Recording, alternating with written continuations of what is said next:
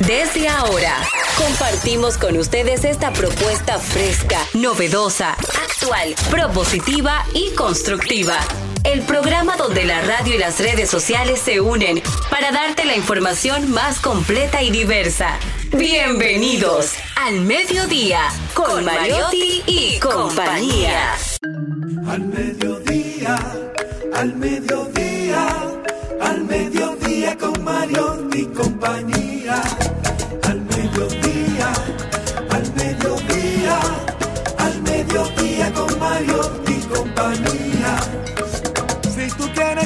De foros alternativos y de tuiteros rankeados, este programa es tu amigo.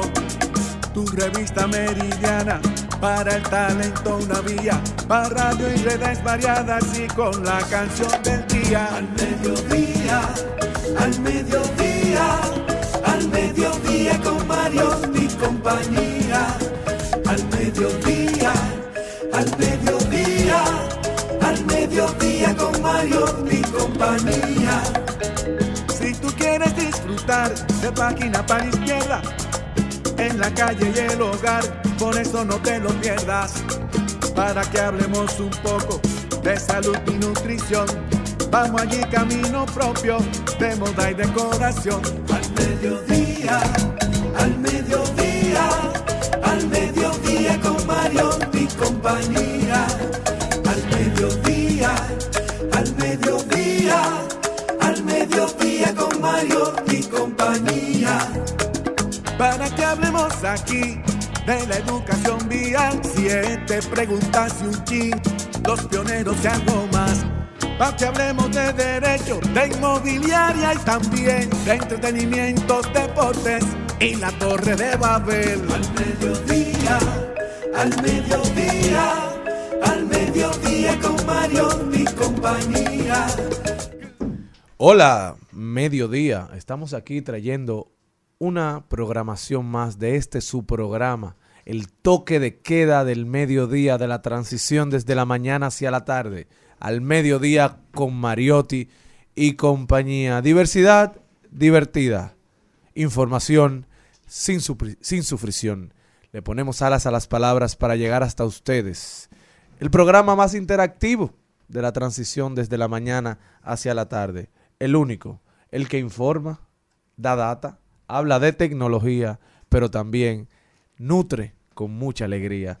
Con ustedes al mediodía, con Mariotti y compañía. Celine Méndez. Muy buenas tardes, gracias por regalarnos su sintonía en este programa especial, porque hoy queremos dedicarle este programa a todos los locutores. Hoy es el Día del Locutor, así que felicidades para todas aquellas personas que tienen la responsabilidad de tener un micrófono y sobre todo de tomar este medio de comunicación de una forma tan seria, porque cuando usted habla por algún medio de comunicación impacta muchas vidas, ya sea de una forma positiva o negativa. Así que ojalá que siempre sea de una forma positiva. Felicitar a todos los que tienen su carnet de locutor oficial, porque antes, en mi época, el que no tenía carnet te sacaban de los medios. ¿Verdad? Sí, le mandaban una notificación al dueño del programa o al, al canal y te mandaban a que Usted no era parte del- usted de- tenía que estar preparado para tener y cuando ibas al colegio de locutores, bueno, pues ya tenía que decir a dónde había estudiado. Esa era mi época. Lamentablemente eso no sigue siendo así, pero también queremos felicitar a aquellos locutores que no tienen ese carnet, pero que son eh, personas que hacen su trabajo de una forma muy digna y sobre todo muy profesional, como usted, señor Cristian, que dijo ahorita que no era locutor y usted sí lo es. Gracias, Celine Méndez. Decía Ma- Martin Luther King, inicia tu carrera radiofónica, da tu primer paso ahora. No es necesario que veas el camino completo, pero da tu primer paso. El resto irá apareciendo a la medida que camines. Con nosotros también desde la provincia Esmeralda y Olímpica de la Patria, la mujer Besitos Bermúdez, Jenny Aquino. Muy buenas tardes, señores. Gracias por estar en sintonía con este su espacio al mediodía con Mariotti y compañía. Nosotros sumamente felices de estar otra tarde más con ustedes y contarles que internacionalmente hoy se celebra el Día Internacional de los Monumentos y Sitios. Este efeméride busca impulsar por el Consejo Internacional de Monumentos y Sitios junto a la aprobación de la UNESCO, busca sensibilizar y dar a conocer todas las personas la riqueza que posee la humanidad en cuanto a patrimonios históricos y fomentar la conservación y protección del mismo. También hoy me sumo a la alegría del Día Nacional del Locutor, que tengo la dicha de que sí, yo igual que Celine, saqué mi carnet. Yo sí tengo, desde el año 2004 fui, me preparé porque es una responsabilidad y es una de las herramientas si quieres dedicarte a esto de la comunicación. Entonces, la entonación, la fluidez y todo lo que tiene que ver con ello. Pero ¿por qué se celebra el Día Nacional del Locutor el día de hoy? Porque un día como hoy se realizó el primer examen además de ser el Día Mundial Radiofónico también aquí en República Dominicana. Y por eso, para poder tener las leyes eh, y todo lo que era la reglamentación de la radiodifusión en la República Dominicana se celebra el día de hoy. Y por eso hoy nosotros, 1938, 85 años después, seguimos celebrando hoy esta festividad.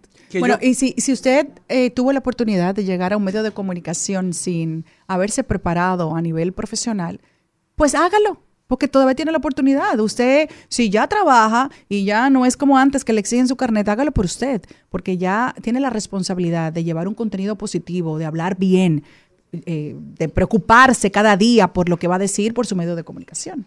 Así es, y es una responsabilidad que yo creo que la historia no la ha puesto en su dimensión. O sea, el locutor tiene una responsabilidad de enviar un mensaje, de que sea correcto, de que edifique a la gente o sea, tener el, el honor y la dicha de poder estar detrás de un micrófono, eh, siendo, teniendo la oportunidad de que la gente te escuche, de que tu información se genere valor, si así lo decides, si decides crear contenido de valor, yo creo que es una gran responsabilidad y por eso mi honra y mi respeto a todo aquel que asumió la carrera de locución con el respeto y con el valor que, que tiene para las sociedades. Es una carrera que no desaparecerá nunca. Atención, Darían Vargas, que es el asesino de carreras. Bueno, está caliente, Darían. Eh, yo creo que nunca acabará porque la gente siempre estará deseosa y, y abierta a escuchar, a aprender y a divertirse con lo que hacemos radio. También está con nosotros Darían Vargas. Hola. El asesino de las carreras. No, no, yo no, yo no soy asesino de carrera. La verdad es de las carreras. Yo me siento muy contento, feliz de estar acá en esta cabina tan hermosa, ¿eh? Estaba con un odontólogo el fin de semana que estaba muy contenta con tu... Es verdad. Bueno, dile dijiste que cerraran la carrera para que permanecieran, para que permanecieran lo que están. Entonces yo lo que espero que, que con esta nueva cabina así mismo no tenga más ánimo. ¿Verdad que sí? Claro. Se te nota como el que viniste bella, hoy. Bella, bella. cansado que estoy. Bueno, señores, nosotros tenemos hoy un, un contenido súper divertido y súper informativo que después de, este, de, esta cortinita lo sabrán. Al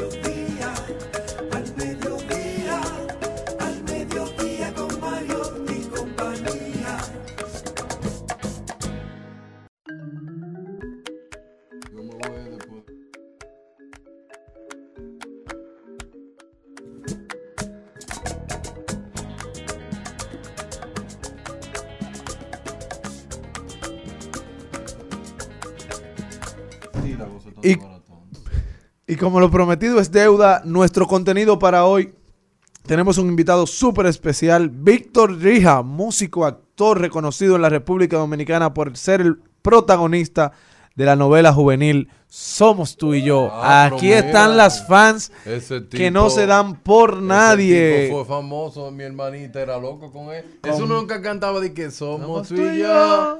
Hasta el final. Na- Bueno. qué. Bueno, señores, lo que está pasando en esta cabina con la visita de Víctor Drija, solo lo pueden ver ustedes a través de nuestras redes sociales. También tenemos a Mabel González, nuestra experta en tecnología y marketing. Reembolso de impuestos en Amazon. ¿Existe eso, Mabel? Bueno, esperen un momentico y ya lo sabrán. También de paso y repaso con Maribel Contreras, que trae una invitada súper especial, Valentina, cantante dominicana que da un paso importante a su carrera, sumándose a la familia Universal Music. También tenemos, como siempre, nuestro brechero, el espía de las redes sociales, el espía de la data, Darían Vargas, el viral, el asesino de las carreras dominicanas. Y nuestros segmentos de siempre, hablemos de tecnología, tendencias, trending topic, ahí lo dijo, deportes con Carlo Mariotti y muchísimas sorpresas más que no se pueden decir para que usted siga ahí adicto a nuestro programa.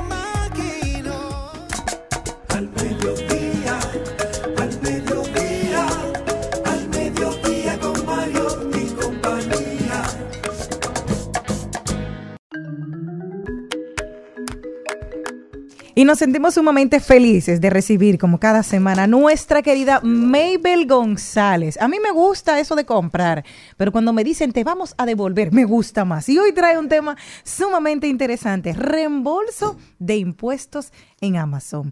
Qué linda estás, me encanta tu azul. Ay, gracias. Muy buenas Feliz de tardes. estar aquí rodeada de todos ustedes en esta nueva cabina que me encanta. Muy. Me siento como, como grande. Como famoso ya, famosa, ¿verdad? Como sol. Como que lo logramos. Feliz de estar aquí y bueno de ver el progreso junto a Rumba de esta nueva cabina. Hoy vamos a Don hablar de algo Antonio muy Espaillá, el mejor. Y doña El mejor, soy, un, un promotor de Antonio. ¿no? Pérez. Y la lambonería. Eh, sí. sí, hizo un curso en Infotena más para lamberle a él. A Y eso lo dan, ese curso. Eh, Pero- lamberle a Antonio Espaillá yo. Pero para que me limpie esa agua a mí que no tengo nada, mejor a él. Es verdad. Sígueme. Ok. y algo muy, muy interesante de esto es que se tiene hablando en las redes sociales desde hace varios meses sobre el reembolso de los, sus- de los supuestos impuestos que cada vez que tú compras algo en Amazon, en eBay, tú pagas. Eso es normal. Pero ese es el impuesto que pagas allá en Estados Unidos sin contar el de aquí, que son cosas diferentes para que no se vayan confundiendo. Es el impuesto de tus compras en Estados Unidos. Y sí, es posible. Ahora bien, no es tan fácil como te lo quieren pintar, pero tienes que ser minucioso a la hora de buscar tu solicitud o de hacerla, Jenny. ¿Por qué? Porque debes de escribir un correo a específicamente para dictárselo y que no se confunda a TAX, T-A-X, guion exempt. Ah, lo voy a publicar como quiera porque yo sé que no van a llegar. Pero cualquier cosa lo buscan en Google para que uno se ayude y lo puedan hacer copy-paste literalmente. Su nombre de la solicitud vía correo debe ser desde el mismo correo con el que usted tiene su cuenta de Amazon.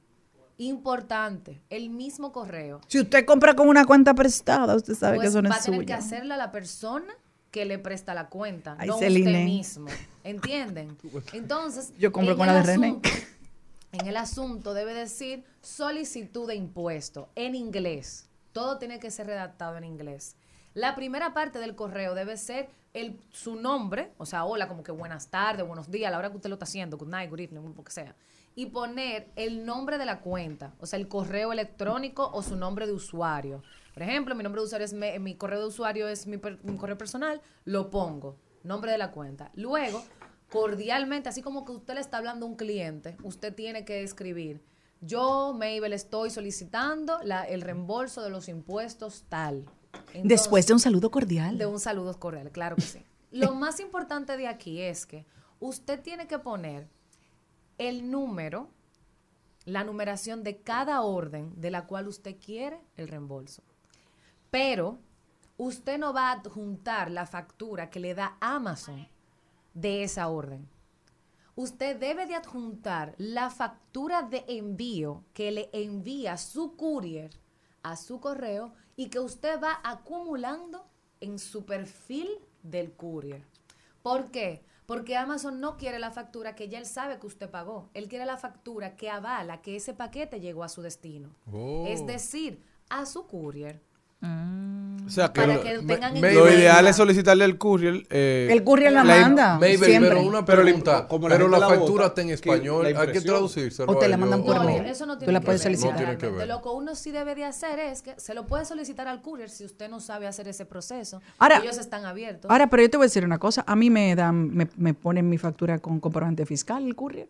Es decir, No, que yo- yo lo yo recupero mis impuestos. sí, sí, sí, sí. Bueno, Eh, pero lo es diferente lo que Sí, tú estás diciendo. los impuestos de lo- Estados Unidos tú no los exacto. recuperas. No, el, el que el de está recuperando el impuesto de aquí en República Sí, Dominicana. exacto. Allá. no Es el de allá. Ay, qué rico. Exactamente. Sale mejor en dolarillos. Ahora quiero que saber algo. Pero- ¿Cuánto es el tiempo que se puede hacer? O sea, ¿qué tiempo tengo para yo decir, mira, yo compré en Amazon tal vez hace tres años, que fue la primera vez que me dijo, me di- compré allá, o hace sie- seis que tenía la facilidad. Tengo hasta, un ejemplo, mira. No, no eh, tiene tiempo. No tengo tiempo. En Amazon. En que sea, O sea, yo, yo solicité el reembolso de una factura del 2020. pero hay algo. Ah, vamos a hacer un, un- un problema más mayor. Mírame aquí, en el caso mío, yo viví en España, muy bien. Y allá, cuando tú vas a comprar, te lo llevan a la puerta como el correo. No tienes una, no tienes el intermediario. ¿Qué se puede hacer en ese caso? Pero Porque, en Amazon ejemplo, te mandó una factura de envío de ese paquete de casa en casa. No la tienes. bueno, tiene que estar lo más Tiene seguro que en el correo o no. Entonces, incluso ese, que yo, por ejemplo, tengo seis años, es cinco años, que, que, que Lo compré. Que pasa es que en el de Europa Ajá. tiene que debe ser otro correo. Habría que averiguar si con Ah. Amazon.es cuál es el correo al que tú debes de que yo solicitar estaba suscrita, en incluso, estaba exacto, porque luego de que yo me cambié, me dijeron ya no era punto .es, sino punto punto .com, com. porque me dicen a mí geográficamente. Entonces, como hay personas que se han podido trasladar de un punto a otro, como fue mi caso, quería saber si, si Para aplicaba el lo mismo. Amazon.es, buscar la solicitud debe ser un correo diferente porque ellos son franquicias como, o sea, son lo mismo, pero se manejan en cosas diferentes. Perfecto. Y solicitar el reembolso a través de ese correo electrónico. Pero, importante con respecto a lo de las facturas del envío, que cada factura debe tener por nombre el número de orden correspondiente. Es decir, si su número de orden de la fecha 20 de marzo es número eh, 0006, pues la factura que usted va a juntar para que ellos sepan que esa factura corresponde a ese número de orden que usted puso en el correo, en el cuerpo del correo, debe tener el mismo número, número 0006. Y ellos realmente responden súper rápido. Si hay un error en el correo, te lo van a dejar saber en un alrededor de 24 a 48 horas y ellos te dicen, por favor, contacte con su, como con su intermediario, con la persona que le hace el envío para que pueda eh, solucionar el error y hacen el reembolso sin ningún inconveniente. Ahora bien, el reembolso va a ser a la tarjeta que usted colocó de ese envío. Ay, estamos Si no fue con la suya, Si sabe no que le van a mandar suya, ese dinerito al no dueño de la tarjeta. correspondiente. Y algo sumamente interesante, que esto es una novedad, eh, ya la mayoría de las personas que están suscritas a estos couriers lo deben de saber, pero actualmente Domets y BM Cargo ya tienen con su dirección de Miami libre de impuestos a través de tus compras por Amazon. ¿Quiénes son Si esos? tú estás suscritos a BM Cargo y a Domets, si pones la dirección que ellos te dan para Miami en Amazon, inmediatamente sale libre de impuestos, sin ningún inconveniente. Y Domets también lo tiene para eBay. Se los digo. Solamente lo tiene Domex aquí. y BM Cargo, actualmente. Se los digo como información por si usted no quiere agotar este proceso que hace con Amazon y quiere cambiarse, puede saber que ya tiene una opción para suscribirse a estos servicios de mensajería que trae tus paquetes sanos y salvos desde Estados Unidos. Así que... No, información de muchísimo valor, Mabel, porque es recuperación de dinero para la gente. Dinero que la- no estaba en, en- en la conversación, o sea, la gente no contaba con esa devolución. Cristian, ponte desde el 2022 hasta ahora a sacar el cálculo de todos los impuestos que tú pagas en cada pedido y va a ser un billullito. Pero- Es No, a partir del Imagínate, yo 2022. No, tenía, no, yo lo a partir del 2020. 2022. No. 2020. Desde lo que el año que Ay, pero yo tengo un dinero. Exacto. Ay, pero hasta me emocioné. Yo no tuve ningún inconveniente, No te yo puse del ti, 2020. Ahora, No, y mucha que mía, sí. su factura, que Con mi tarjeta. Claro, que tú no lo hayas borrado porque hay un problema. Y en el caso tuyo, que en ejemplo, que ya tienes una tarjeta y esa tarjeta ya está desactivada o yo no estoy allá, ya yo no lo voy a, lo perdería. O sea, el impuesto de, tú sabes lo que yo me compré, dos tocadiscos de vinil y los traje de España. Y traje también varios libros. Iba, y yo iba a compraba porque me lo dejaban en la puerta y era súper cómodo. Entonces, todos esos impuestos en euros se quedaron para allá porque la tarjeta ya no. Jenny, eso no se puede perder. Imagínate, Ahora yo te puedo dar un dinerito a ti para que me haga esa gestión. Y tú, Mayor, tú me lo puedes dar. Yo te doy un porcentaje de ese. Tengo un dinero largo. Claro, tú me... Yo compro todo. Vamos a hacerlo. Bueno, señores, ya ustedes saben, si usted es comprador asiduo de Amazon, tiene esta oportunidad de recuperar los impuestos que ha tributado en los Estados Unidos, que usted no vive allá, no tiene por qué tributar allá. Y Amazon lo está devolviendo. Solo debe escribir el correíto tal y como dijo Mabel González. Y si no tiene todas las herramientas, vaya a la página de Rumba o al mediodía con Marieta y compañía y vea la entrevista de nuevo para que pueda paso por paso reclamar sus impuestos. Mabel, ¿cómo puede la gente continuar esta conversación contigo? Puedes seguirme a través de mis redes sociales, Maybelle, M-A-Y-B-E-W-L-E E González, y también seguir al mediodía porque es mucho más fácil encontrarme. Gracias, Mabel.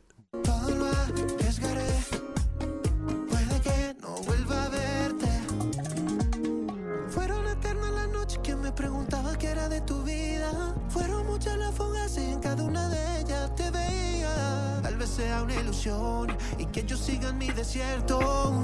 Pero mientras despierto, por lo menos bailar contigo y que me quieras mirar como te al mediodía, al mediodía, al mediodía con Mario y compañía. En al mediodía. ¡Ay! Lo dijo. ¡Ay! Lo dijo. ¡Ay! Lo dijo. ¡Ay! Lo dijo. ¡Ay! Lo dijo. ¡Ay! Lo Y quien lo dijo. eh, tan, tengo unos cuantos que se me han extraviado en último momento. Estamos buscando. mm, Bueno, señores, Ah, alguien sí. que sí dijo algo que valga la pena decir aquí fue nuestra productora, que me manda una captura de, ca- de pantalla que dice, buenas tardes, lo estamos contactando desde Banjercito para informarle que presenta problemas con su cuenta. Por favor, envíenos nombre completo, número de tarjeta y código de seguridad que aparece en la parte trasera de su tarjeta, ya que con estos datos activaremos nuevamente su cuenta. Dice, le responde la persona, yo no tengo cuenta en Banjercito. ¿En dónde tiene cuenta? En Bancomer. Qué pena esta confusión. Estamos comunicándonos de Bancomer. Señores, los ladrones tecnológicos usan cualquier tipo de artimaña para estafar a uno. Pero si a usted le llaman de un banco y muchas veces la gente coge, eh, toma la, eh, vamos a decir, la poca delicadeza y los bancos te dicen, bueno, le voy a enviar una tarjeta, eh, deme la dirección. Señor, si usted le dicen eso, tú tienes que decirle al mensajero que muchas veces tiene también muchos problemas en su cabeza, dígame la, que, la dirección que usted tiene. Él le va a decir la que tiene. Si no tiene, pues ya tú sabes que es un fraude. Y si usted no está esperando ninguna tarjeta, tampoco tiene que darle dirección, porque tenemos que andar más vivos. Para una cosa somos como open mind y para la otra andamos Porque como es en que- Belén con los Es pastores. que vivimos esperando como un golpe de suerte. Pero ¿cuál golpe de suerte? Como ¿Quién que- está que dando te llegue nada algo de que no gratis? esperando. Pero eso no ocurre, señores, en la vida real.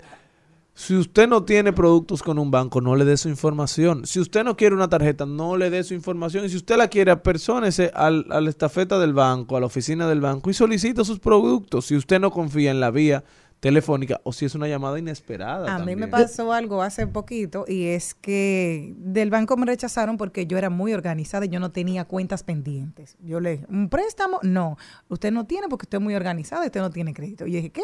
Ok, gracias a la intervención de un amigo muy cercano, que hermano para- prácticamente, me dieron el préstamo en otro banco. Perfecto, yo empecé a pagar y estoy muy bien, gracias a Dios mi préstamo. Pues me llamaron de un banco La verdad es que yo he sido el ángel. el ángel de mi vida. ¿eh? Gracias. Dios. Y yo no quería decirte para que la gente no te empiece a llamar ahora a decirte que empiece tú a recomendar gente para los No, porque él le cobra, él le puede cobrar porque él es abogado. Bueno, entonces, inmediatamente ya tienen, ya tienen que yo estoy pagando y que yo estoy bien al día con mi préstamo hasta agosto.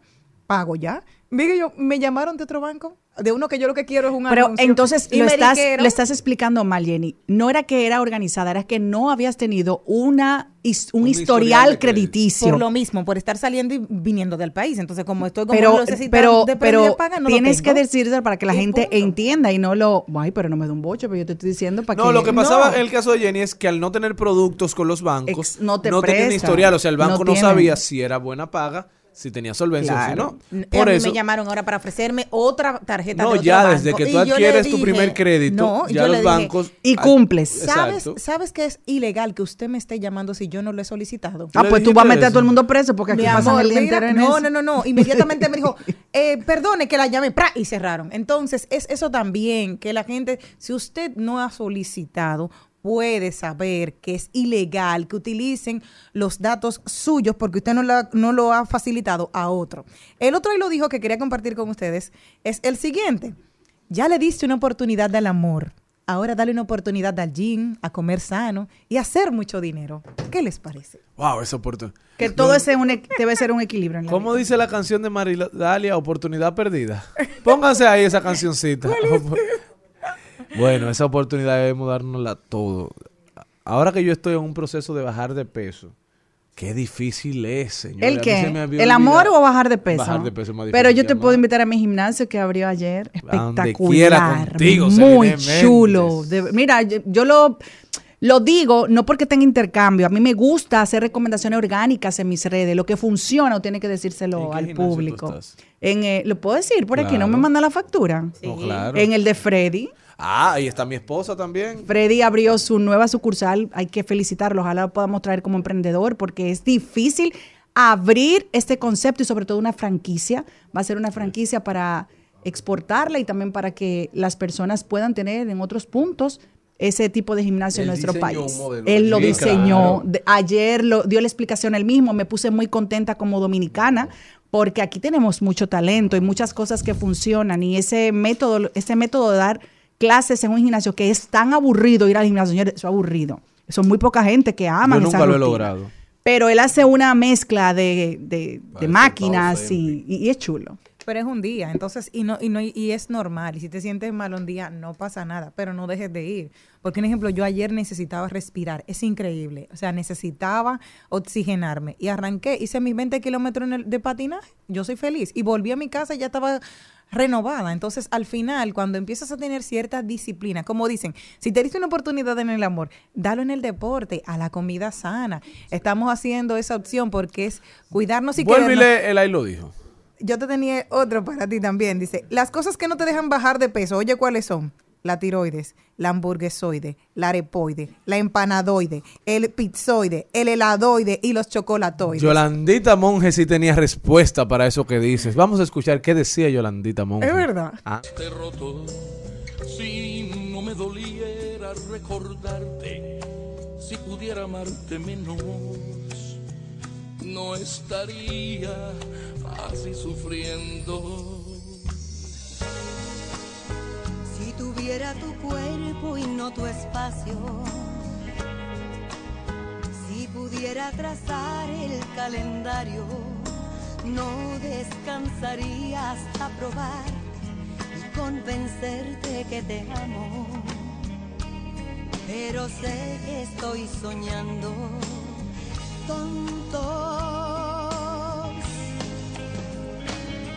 No vuelve una oportunidad perdida.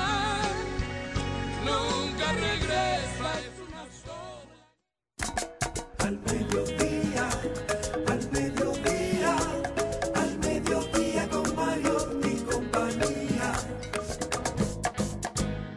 Solo una vez y con tu magia pude comprender que junto a ti siempre estaré. Aunque me esquives, sé que te encontraré.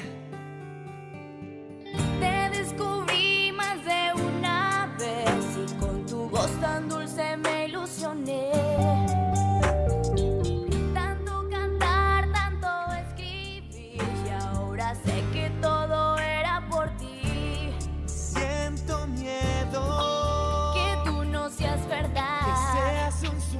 ¿Quién es ese tipo, vale? ¿Qué voy a saber yo? Señor, el 27 de junio del 2007 salió una serie muy famosa que se llamaba Somos tú y yo, a las 4 de la tarde.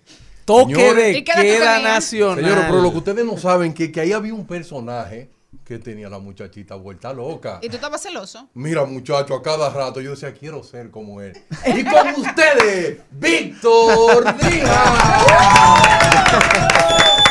Muchas gracias, muchas gra- gracias por esa presentación, hermano. Señores, en casi tres años de programa, el primer invitado que crea que desde que antes de iniciar el programa se estaba hablando de que él venía y esta mujer es loca. Mabel no se ha ido y llegó antes que nosotros. El esposo de Mabel le mandó un mensaje a WhatsApp. Vete, Vete, que te estoy quiero en la esperando". Víctor, la verdad que estamos muy felices de recibirte en Al Mediodía con Mariotti y compañía. La verdad que tu presencia trae recuerdos no solo a las mujeres, a todo el mundo, porque no habían tantos televisores en las casas, entonces todo en el mundo en el, tenía... en el canal 11. En el 11. ¿En qué año era? En el 2007. Ah, yo estaba chiquita Hasta el cuando eso. 2009. Yo no me acuerdo. Todo el mundo tenía que ver eh, esa serie, Somos tú y yo. Víctor, ¿cómo Gracias, estás? Cuéntanos. No, muy feliz, muchas gracias, muchas gracias. Saber que, que, recuerdan ese momento tan bonito como lo recordamos nosotros, además, y saber también que, que eso, como que lo albergan en el corazón y que lo vieron y se lo disfrutaron y lo vivieron con nosotros, me, me llena mucho de satisfacción y, y me da mucha alegría que nos recuerden así de bonito. Me alegra muchísimo eh, que vengas al país, que estés en el programa y sobre todo que vengas en tiempo de bachata.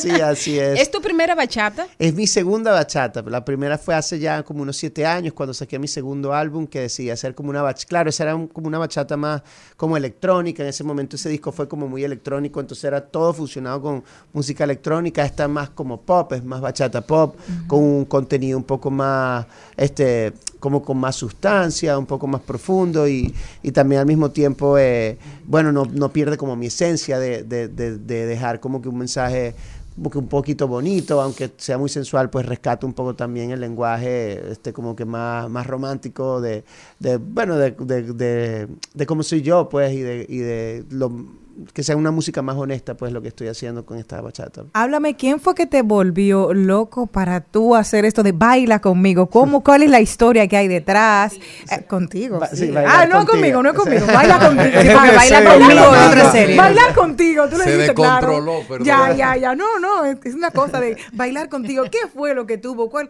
cuál fue la inspiración? ¿Dónde nació esta canción? Esa- esta canción la hicimos en, en Venezuela, en una ciudad que se llama Valencia. Este, estaba yo de literal de paseo, de vacaciones, no, no fui a trabajar, pero quedé en verme con un amigo y este que hacía música que no lo conocía solo por las redes, la conocía solo por las redes. Y cuando llegamos al estudio escribimos varias canciones, pero el productor dijo, oye, a mí me gustaría sugerir, yo aquí tengo una, una canción que empecé, la pista, escúchenla a ver si les gusta este instrumental. Y apenas arrancó la canción, yo pensaba que era como, un- como una canción de electrónica, porque así como que arranca.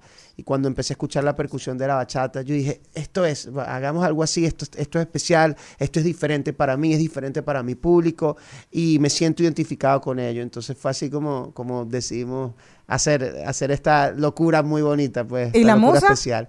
Y la musa, bueno, yo me inspiro mucho, o sea, yo me inspiro siempre en mi esposa. Ay, qué lindo. Pero eh, est- así sea una frase, porque hay como que canciones que no tienen nada que ver con ella, pero yo digo, bueno, por lo menos esta frasecita se la dedico a ella de la canción. Pero esta historia es diferente porque es como que son dos personas que se encuentran después de mucho tiempo, que se vieron y que en su momento no pasó nada y que en ese momento él como que la ve y le dice, mira, este, esta vez no voy a dejar pasar la oportunidad, por lo menos bailar contigo, dice. Entonces, por ahí se va. Hay unas series coreanas que son muy famosas actualmente y he tenido la oportunidad de verla, pero tú te pareces a uno de esos chicos también. Tú tienes, una, tú tienes alguna mezcla. pelo, sí, de verdad, Debe no te han por- dicho. No, eh, eh, justo, lo que pasa es que este look lo hicimos como para esta canción, ¿no? Ah, y cuando hicimos este look para esta canción, este, mucha gente dijo, ah, mira, es como la, la- esta serie es coreana, pero bueno, esto ya es trabajo como de la gente que se encargó de hacerme el look. Pero genial, porque bueno, siento que igual como ah, eh, la gente va a escuchar algo nuevo, pero también va a ver algo nuevo. Es como un estilo ya renovado, sigo siendo yo, pero es como, como me siento pues más actual, más moderno, porque quizás si yo me peinara toda la vida igualito, pues yo me sintiera también como en el mismo sitio y siento que eso uno va evolucionando como con, con las modas y eso, y sí sé que, hay, que este es como un peinado muy coreano, eso me lo han dicho mucho. Sí. Víctor, ¿qué ha cambiado de la persona, de ese que hizo esa canción que revolucionó toda una generación en el 2007, aunque sea en el país, al Víctor de hoy que ya viene con un nuevo estilo de música, con más madurez, me imagino. ¿Qué ha cambiado? Bueno, han ha, ha llovido mucho. ¿no? 15 a Han 16 pasado- años. Exactamente, justo te iba a decir eso. Han pasado casi esos 16 años. Y en 16 años, pues eso, pues me, me enamoré, me casé, me convertí en papá, tengo un bebé en camino. Este, entonces, ah, ya como persona más, o sea, que he vivido otras experiencias, me tocó este, irme de mi país, me fui a Venezuela, vivo en Estados Unidos. Entonces, obviamente, cada experiencia me ha hecho, me ha hecho crecer. Y a nivel profesional, pues bueno, después de Somos tú y yo, pude hacer dos discos. Este, de hecho, recuerdo con mucho cariño a la República Dominicana porque aquí me gané mi primer premio internacional que fue en los premios HIT.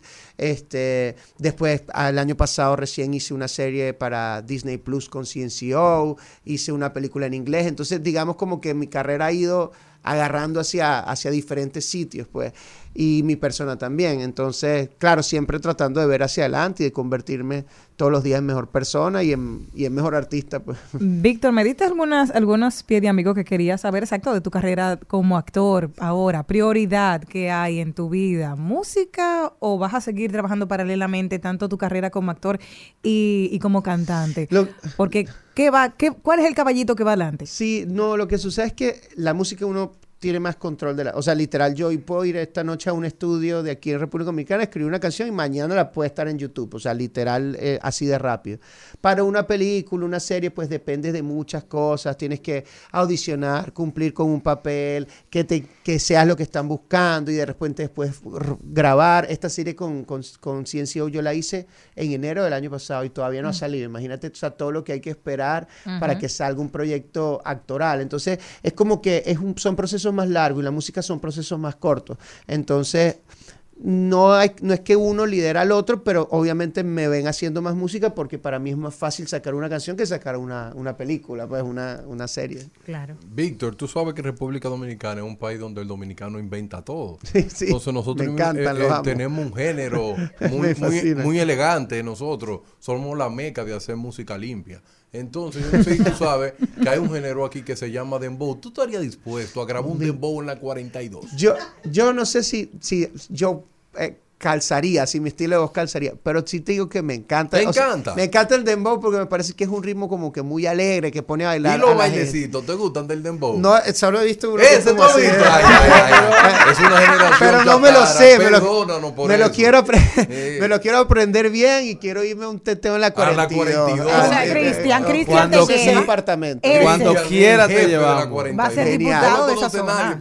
O sea, a quiero, vivir RD en toda, en toda, toda la faceta. Experiencia, exactamente. Quiero vivir toda la experiencia. Sí, o sea, es lo que te digo. No sé si yo lo haría. Bueno, tú has, ido a Petares. Claro, por bueno, supuesto. es una expresión de Petares en la Es- República Entonces Dominicana. tengo que vivir esa, esa experiencia. Que Petares es una zona llena de, de cultura, de música, de tradición. Sí, de bueno, es el barrio más grande de, de toda América. Este, obviamente se, se vive de todo, pero, pero lo que no se pierde nunca es la como que la humildad y el calor de la gente, pues eso. De hecho, este, mi familia, o sea, mis abuelos eh, son de, Pet- de la zona colonial de Petar y después todos mis tíos, pues somos de origen árabe, hicieron sus negocios, uno tenía una zapatería, todo, eh, todo era en la zona de Petare. Nosotros vivíamos cerca y entonces digamos que no fue una zona en la que crecí, porque te mentiría si digo eso, pero sí fue como una zona como donde Que me siempre estuviste cerca. Compartí mucho, sí, compartí mucho. Víctor, conseguiste el éxito muy joven. O sea, Sí. ¿Qué edad tenía Víctor en ese momento? Yo tenía 21. Oye. ¿En el momento de la serie? Sí, Ah, cuando- pues tú estás guardado un- en frío. Eh, sí, sí. Ah, pues tú no Yo te me guardo un. Tupperware para durar, para que me dure. Oh, Sí. Sigue comiendo eso. ya a los 21, 22 años, ya eras famoso. O sea, ya te conocían, habías cruzado fronteras. Aquí eras Sí, un personaje sí. que si, si avisaban tu llegada, se llenaba el aeropuerto en ese momento. Gracias, hermano, sí. Así es. Víctor. ¿Qué le falta cumplir a Víctor? Ya ganaste premios internacionales. ¿Qué te falta? No, todavía, todavía hay mucho por hacer, hay muchas cosas que, que quisiera hacer. Obviamente antes uno se obsesionaba con eso, con un Grammy, con un estadio, con esto, con lo otro, pero ya después te das cuenta que eso es- debería ser la consecuencia del trabajo y no como que la finalidad Sí. del trabajo, exacto. Entonces, este, cuando eso pasa, disfrutas mucho más lo que haces. Entonces, quisiera seguir disfrutando. Me gustaría hacer ya ahora que si, no sé, una película para Disney o que si música para videojuegos, este, no sé, como que quiero ah, siempre como que tratar de hacer como diferentes cosas, hacer una gira, pero una gira quiz- quizás sea en, teatros y no en, no en arenas o no en, ¿sabes? Como que se pueda presentar, eh, no sé, como que uh, situaciones diferentes, presentar un proyecto diferente. ¿no? Algo que me llamó la atención de tu familia que decías Oh. que estaban. No, no, no, no importa. No, no, no importa, no Te lo- importa. te lo juro, Ay. te lo juro. No, no, no, no, No, no, no, no, no. No, no, me decías de mi familia. que, que me gustó mucho de lo de tu familia, que alrededor de, de todos dijiste, mis abuelos eran de Petares, mis abuelos, eh, mis tíos, Y zapatería y todo. ¿Tú fuiste el único que saliste músico? No, para nada. Yo- Háblame de eso. Sí, porque mis padres, eh, yo empecé en esto porque mis padres tenían una escuela de artes. Mm. Sí, mis, mis papás son, son artistas también y obviamente yo me desarrollé en, como en ese ambiente y, y, es, y esto ha sido, es, es un ambiente como digamos natural para mí, pues yo sentí que esto era como, no sé, como que una extensión de, de la familia, que era algo que nos gustaba a toda la familia y yo quería ser como mis ídolos, que eran mis padres y entonces este, pues prácticamente terminé haciendo lo que ellos hacen. Pues. Qué lindo. Víctor, tenemos una oyente que si tú no le mandas un saludo en vivo se va a morir. Ella es Génesis Mejía y ella quiere que tú la saludes. Génesis, te mando un abrazo, un beso enorme. Aquí también te están grabando un video. Este video es para Génesis Mejía. Gracias siempre por estar presente. Un besito y espero conocerte pronto. Víctor, eh, la pregunta es, primero, ¿cómo y quién te enseñó a bailar bachata? Y segundo, eh, cuando dijiste, bueno, voy a, a grabar bachata, ¿a quién oíste para tomarlo como referencia? Qué bonito, qué bonita pregunta. Este, bueno, obviamente una de las influencias más grandes que yo he tenido y, y no hago como que la música tal como la hace él, porque bueno, obviamente él es único, este, es el maestro Juan Luis Guerra, pues obviamente él es él es como que una inspiración grande, yo creo que para todos los que tienen un que ver referente, con- un sí, es un referente importante para, para todos los para todos los que hacen música en español, pues, obviamente. Y este, pero bueno, obviamente también el, el, hay, cans- hay artistas que han hecho nuevas, como que nuevos tipos de bachatas, como más pop, tipo Prince Royce. En ese momento, cuando yo escribí esa canción, eh, Romeo Santos había grabado con otro artista que admiro muchísimo, que es Justin Timberlake. Y entonces estaba pasando lo que pasó con la bachata de Manuel Turizo. O sea, había muchas cosas pasando como con la bachata. Y, y yo tenía ganas de hacer algo así. Entonces yo dije, bueno, como que coincidió todo y yo dije, "Est- estos pueden ser Tengo el timing, mis vamos a darle. referencias, exactamente. Y eso, y, y básicamente fue, fue así como decidí hacer la bachata. pues. Presentaciones pronto, ¿qué tienes en mente? Ahorita aquí en, en República Dominicana este sábado vamos a hacer como, como un meet and greet, como un encuentro con los fans en, eh, a las 3 de la tarde en el, en el Centro Comercial San Bill. Porque esta visita Ah, en realidad chévere. fue, sí, para, para atender a los medios de comunicación, para promocionar, pero sobre todo porque ha pasado algo bonito que es que han recibido la canción en diferentes emisoras. Entonces, antes como que uno viajaba para que la canción empezara a sonar. Ahora es diferente, ahora estoy viajando porque está sonando. Entonces, es algo, bueno, que le agradezco eh, públicamente a, a Sky Music Group y a Roger que está ahí porque él fue el principal eh, responsable de eso.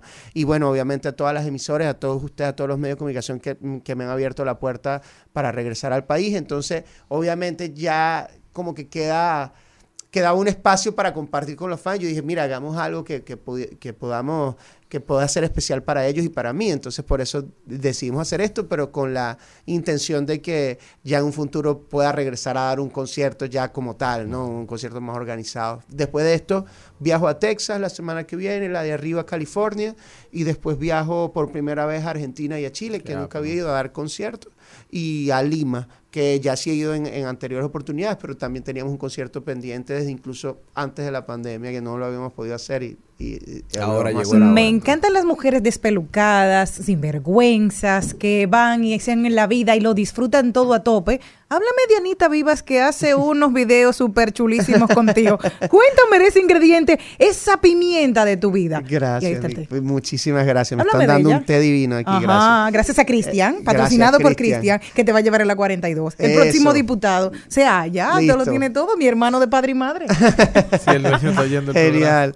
No, bueno, imagínate que te puedo decir de mi madre. Mi madre, además de ser una, una gran profesional, ha sido una, una gran maestra para mí, ¿no? En todos los aspectos, no solo en lo artístico, sino también en lo personal. Es una gran madre, pues ha sido una gran madre.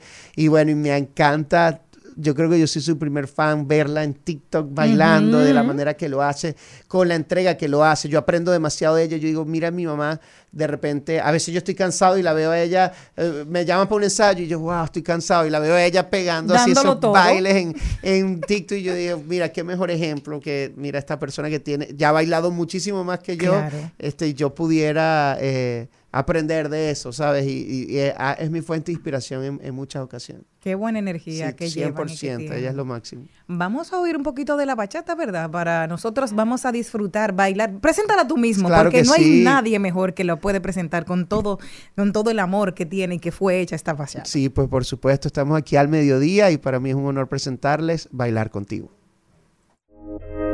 Creo que te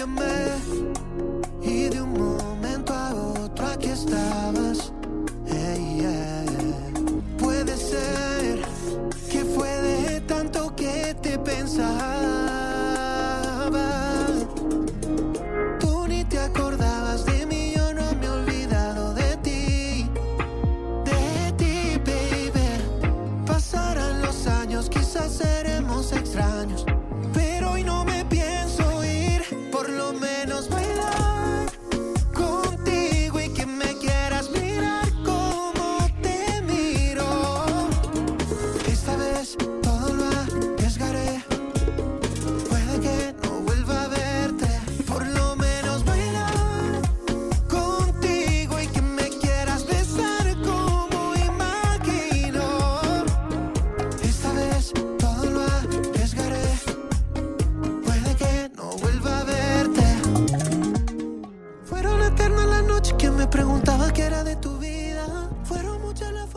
Bueno, señores, estábamos conversando con Víctor Drija, un fenómeno que ha resurgido para la República Dominicana. Qué bueno que estás de vuelta al país, Víctor.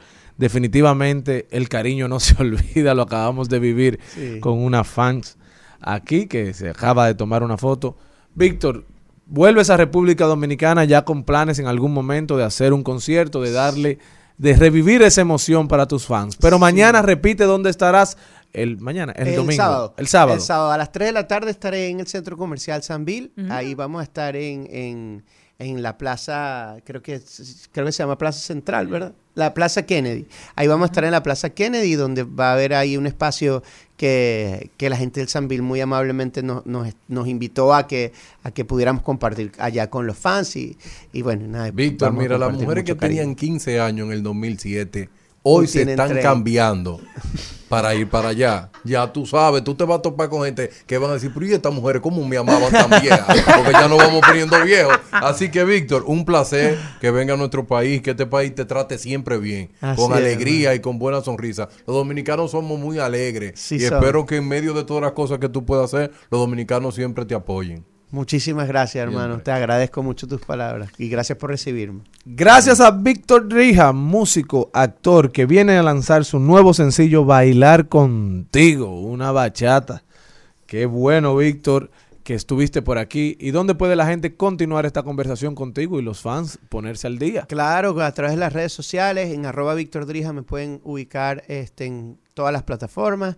Y ahí donde pongan mi nombre, ahí, ahí seguro voy a estar porque ya me abrí un perfil alguna cosa. Víctor Drija, eh, en YouTube también, Spotify pueden escuchar la canción completa. Este, y nada, y para mí, como les dije, es un honor compartírselas porque estoy muy, muy satisfecho y muy feliz con, con el resultado de esa canción. Muy especial para mí. Muchísimas gracias. Tal vez sea una ilusión y que yo siga en mi desierto. Pero mientras despierto, por lo menos bailar contigo y que me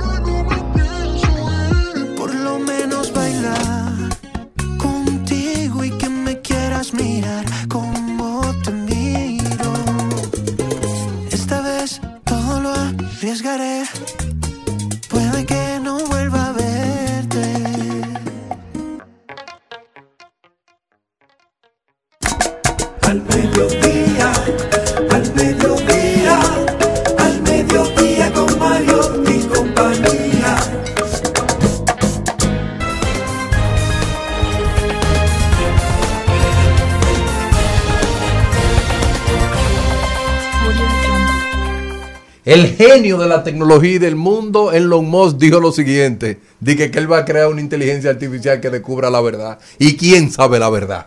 ¿Quién es el dueño de la verdad?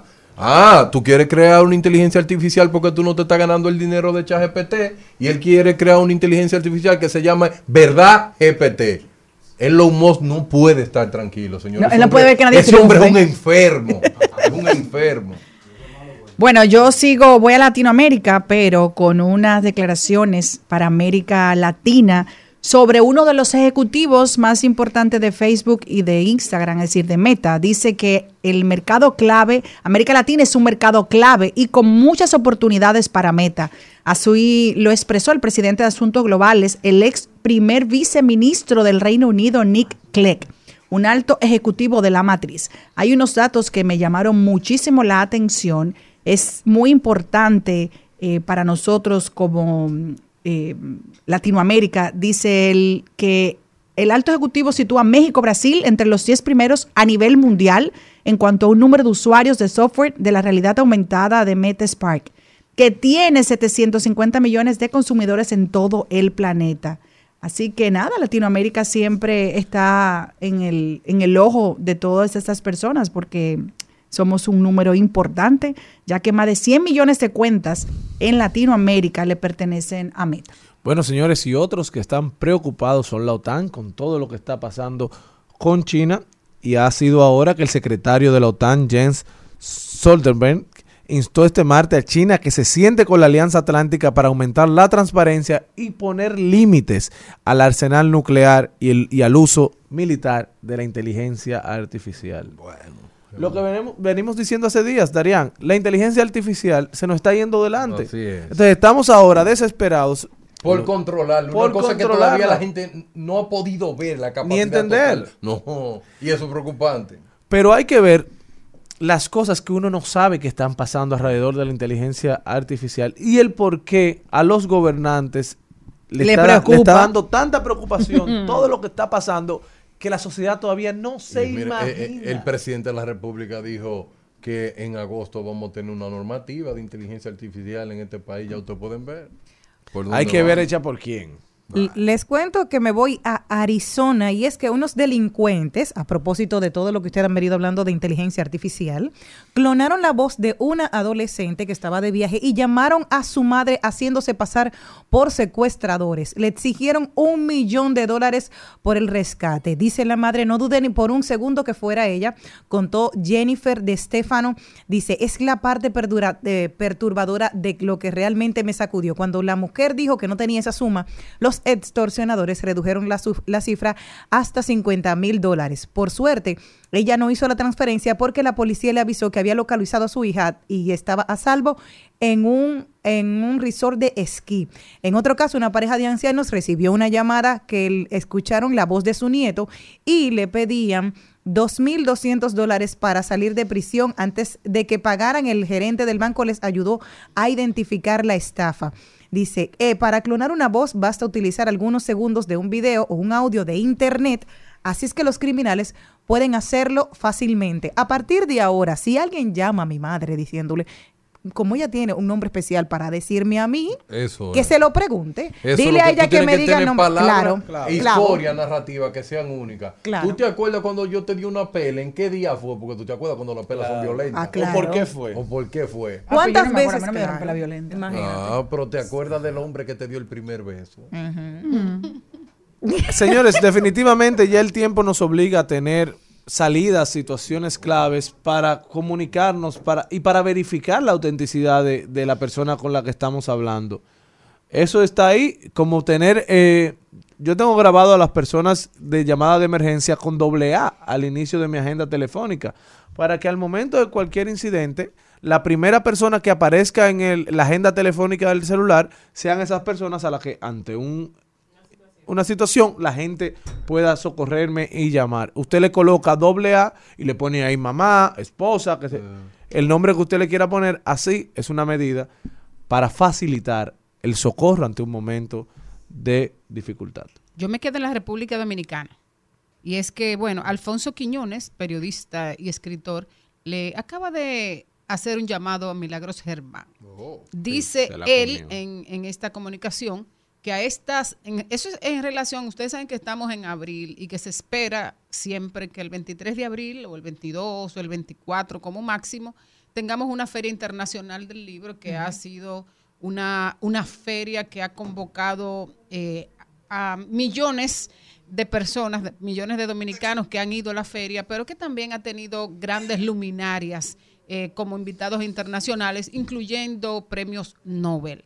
Entonces, él le dice a Milagros que a estas alturas del juego, dígase del año, lo mejor que podría hacer el Ministerio de Cultura es posponer la Feria Internacional del Libro hasta el año que viene hacerlo con más de una posposición y probablemente sin figuras importantes, solo para cumplir con una tradición por demás violada, porque siempre está ligada al Día Internacional del Libro, me parece un despropósito. En la cultura, sobre todo en estos tiempos, hay que saber priorizar, dice Alfonso. La Feria Internacional del Libro es una feria que se ha hecho, eh, que ha costado o que el Estado eroga unos 80 millones cada año para hacer esa feria. Además de eso, eh, siempre el ministro que está ha tenido eh, el trabajo de buscar el apoyo de la empresa privada, costando a veces, invirtiéndose a veces más de 100 millones de pesos en esa feria. Entonces, una feria no se puede hacer con un presupuesto recortado. Una feria del libro con el esplendor a que nosotros estamos acostumbrados no se puede hacer con dos o tres invitados.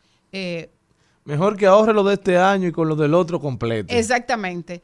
Eh, no se puede hacer una feria con, sin presupuesto, no se puede hacer una feria sin grandes nombres, no se puede hacer una feria como estamos acostumbrados de dos y hasta tres semanas, eh, manteniendo una agenda cultural, artística, escénica, llamativa, eh, no se puede hacer sin dinero. Entonces, Alfonso aconseja a Milagros que cancele ya esta intención de hacer la feria en, en octubre, primero porque no tiene eh, asidero dentro de la tradición eh, de las ferias internacionales del libro de Santo Domingo y por, porque si no tiene dinero, si no tiene presupuesto, no va a haber una agenda interesante, no va a haber una convocatoria importante, tanto nacional como internacional, y si lo que se espera es que se elogie lo que no llega ni siquiera a una sombra de lo que ha sido la Feria Internacional del Libro, es mejor que no se haga.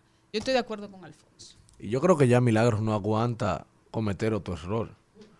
Bueno, es que el, el- el- el dinero, eh, el dinero le tiene que llegar del presupuesto. Sí, No es claro, pero por eso, por eso hay un orden y por eso hay solicitudes al presidente y gestiones de los ministros. Siempre ha sido un tema lo económico de la feria, pero siempre han buscado los bajaderos eh, económicos estatales para lograrlo. Ahora yo le voy a hacer una pregunta a ustedes. ¿Ustedes creen que vale la pena gastarse todos esos millones de pesos en una feria donde lo que menos realmente se incentiva es la lectura? Bueno, lo que hay no que pueden utilizar ese dinero para reorganizar Yo- y yo- que yo de no estoy verdad, acuerdo con esa aseveración. Yo creo que las, las ferias sí valen la pena. pero de libro de verdad. Tú has tenido la oportunidad de ir a muchas ferias de libros en diferentes partes del mundo y yo veo que no hay stand que cuestan 40 millones de pesos. Simplemente hay un sitio donde hay libros, donde tú vas a ver, a ver libros, a comprar libros a buen precio, pero no que cuál es el stand que le costó más caro a un ministerio o a una dirección del gobierno. Yo no estoy en, nunca he aprobado eso, de que se invierta todo ese dinero en una estructura de chirroc, de cosas, de luces, que desde que pase la Feria del Libro se perdieron todos esos millones. Y créeme que esos están, cuesta mucho dinero. Ojalá pudiera algún día algún periodista, porque yo no me voy a involucrar en eso, en decir cuánto cuestan cada uno de esos stands. Que esos stands se pudieran utilizar o para llevarse ese dinero a las provincias y aportar, hacer una buena librería o ya sea como sea, te- de, de inteligencia artificial, como dice eh, Darián, o que le compren libro físico. Yo siempre voy a amar el libro físico porque vengo de esa generación, pero no una estructura que de que pase el mes, todos esos millones estén perdidos. Bueno, que no se no permitamos que se desvirtúe la función de la feria del libro. Pero vámonos a un corte, señores, que este programa tiene que continuar. Al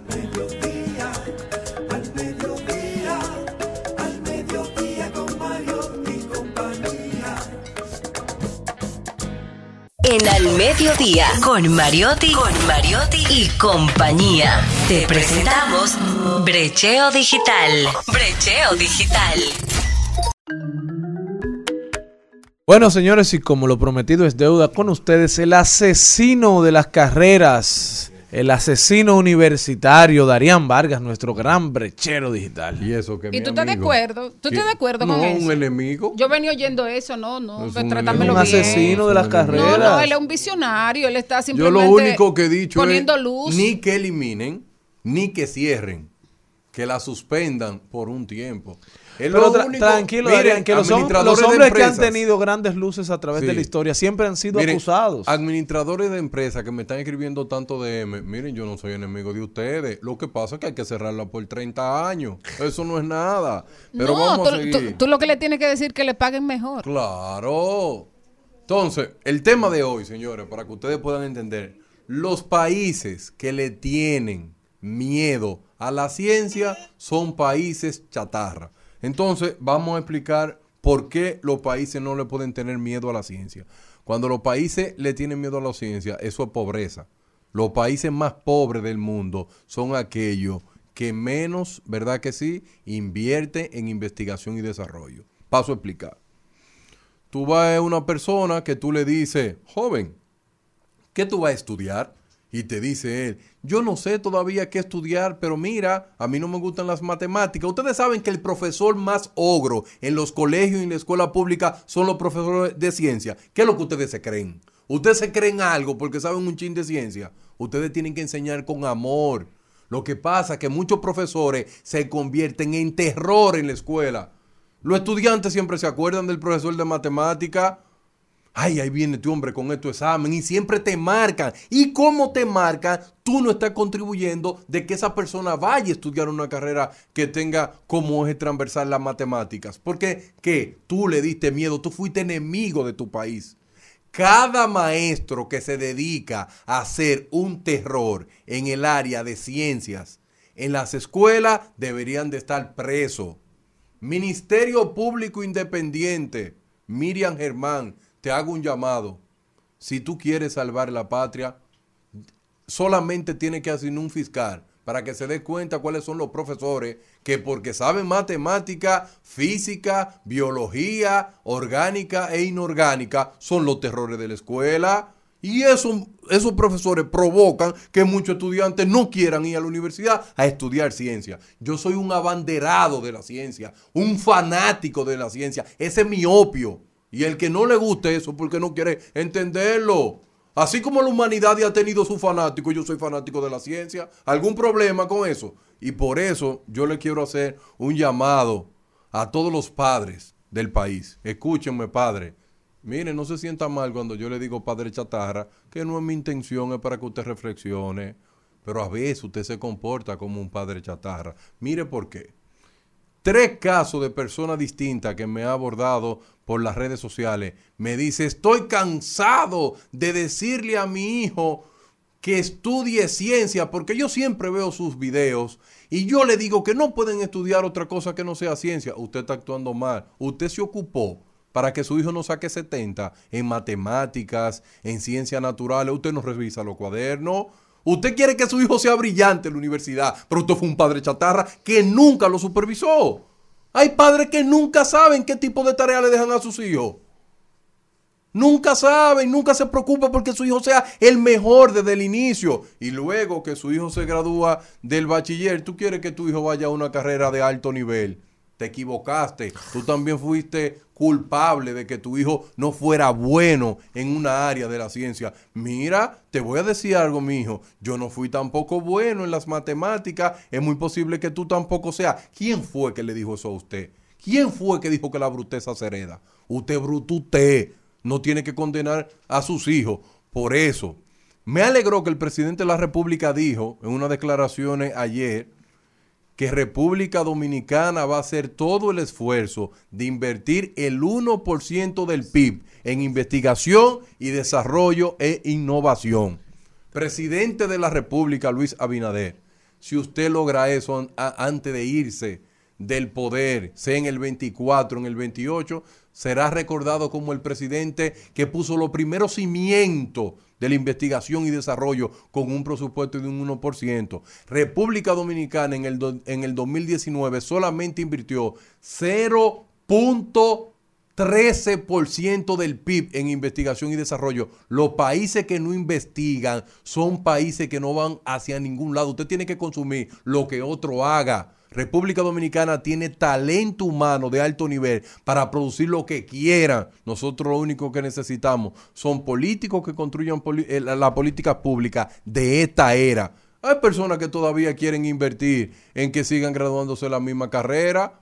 No, yo no estoy criticando que tú seas contable, ni psicólogo, ni administrador de empresa, ni odontólogo. No, es que lo único que yo estoy diciendo que el mercado está saturado y el y, y el poder político necesita decirle a la gente, miren, hay otras opciones para que el país pueda avanzar. Entonces, mi mensaje final, joven, niño que hoy tiene 16 años, 17, quiero decirle a ustedes algo para que ustedes me puedan entender, jóvenes. Miren, en el siglo XXI se necesita más que un título universitario. ¿Qué se necesita en el siglo XXI? Pensamiento crítico, inteligencia emocional, trabajo en equipo, capacidad para trabajar bajo presión, porque todo el mundo eh, eh, es acelerado que anda en la vida. Entonces, la ciencia, ¿en qué te ayuda? Yo siempre escucho personas que dicen, a mí me daban ecuaciones de la forma x cuadrada más b, x más c, me daban ecuaciones para que despejara x y yo nunca lo he utilizado. Cada vez que yo escucho esa expresión, ¿sabes lo que yo quisiera? Que te caiga un rayo por abusador. Las matemáticas son las responsables de que tú te puedas montar en un avión, que pueda usar un celular, que pueda tener internet. Si tú no conoces el impacto de la ciencia, no la critique, vívela. Porque los países de verdad invierten en ciencia no es por amor al arte, sino porque la ciencia trae prosperidad. Desde el, inicio del mundo hasta el siglo XVIII, el mundo era una cloaca. No había nada, enfermedad. Las personas morían a los 25 años y ahora hay gente muriendo a los 95 y a los 100. Gracias que a la ciencia. Entonces, tú quieres colaborar con tu país, joven, que está ahora viendo TikTok, perdiendo tu tiempo. Léete un libro de ciencia. Ya ustedes saben. Bye bye. Bueno, esto fue Darían Vargas, súper explosivo, mi asesino favorito de carreras y de educación para los padres. Se ha dedicado a darle pelas a los padres. Esos son los primeros abusadores del país cuando no hacen su trabajo bien. Usted yo lo veo que está acompañando a su hijo siempre. Yo no sé si es de allante, como usted es político. Pero hasta un allante que sea hecho con tanta constancia ya es una verdad. ¿verdad? Bueno, porque yo lo veo. Yo lo que quiero saber, Cristian Morel, ¿usted revisa la tarea del niño? No, porque No. todavía las no le ponen tareas. No le ponen algunas actividades. ¿Usted tiene tiempo para revisarla? Claro. Ah, entonces yo lo veo que usted pintaba con su hijo. es. Siga así, Cristian Morel. No, Para que defini- no sea un padre chatán. Así es. Definitivamente hay que incentivar la paternidad responsable. Darían Vargas, ese que lo pone usted a comentar, vaya y sigue esa conversación con él en sus redes sociales. Sin yo, le yo le aseguro que lo apoyo todo lo que usted, dígale lo que usted quiera, que él está preparado para recibirlo.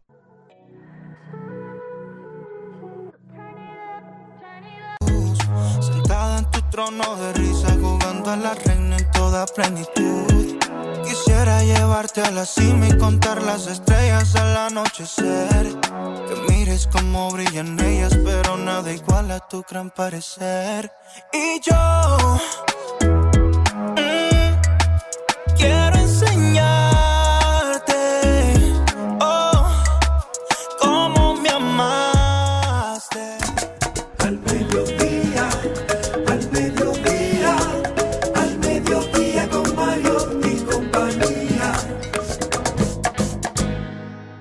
Trending, Topics. Al mediodía. Con Mariotti y compañía. Presentamos Trending Topics. Abrázame, si ves mi defecto, mejórame. No me dejes sola, acompáñame. Siempre que tú quieras, llámame. Si me necesitas, abrázame. Si ves mi defecto, mejórame. No me dejes sola, acompáñame. True line. Tú y yo siempre en alta Y ya le escucharon, señores, ustedes ahí, el nuevo disco de Yailin, la más viral, y Shadow Blow, un tema llamado Solo tú y yo. De verdad que se, hay mucha limpieza musical en lo que escuché. No, la había, no había tenido la oportunidad de escucharla. Y hace tres horas que la publicaron, la canción. Desearle todo el éxito a Yailin, la más viral, y a Shadow Blow con su nuevo tema Solo tú y yo. ¿Qué otra tendencia tenemos el día de hoy? Jamie Foxx es una de las tendencias del día de hoy porque continúa hospitalizado con una complicación médica.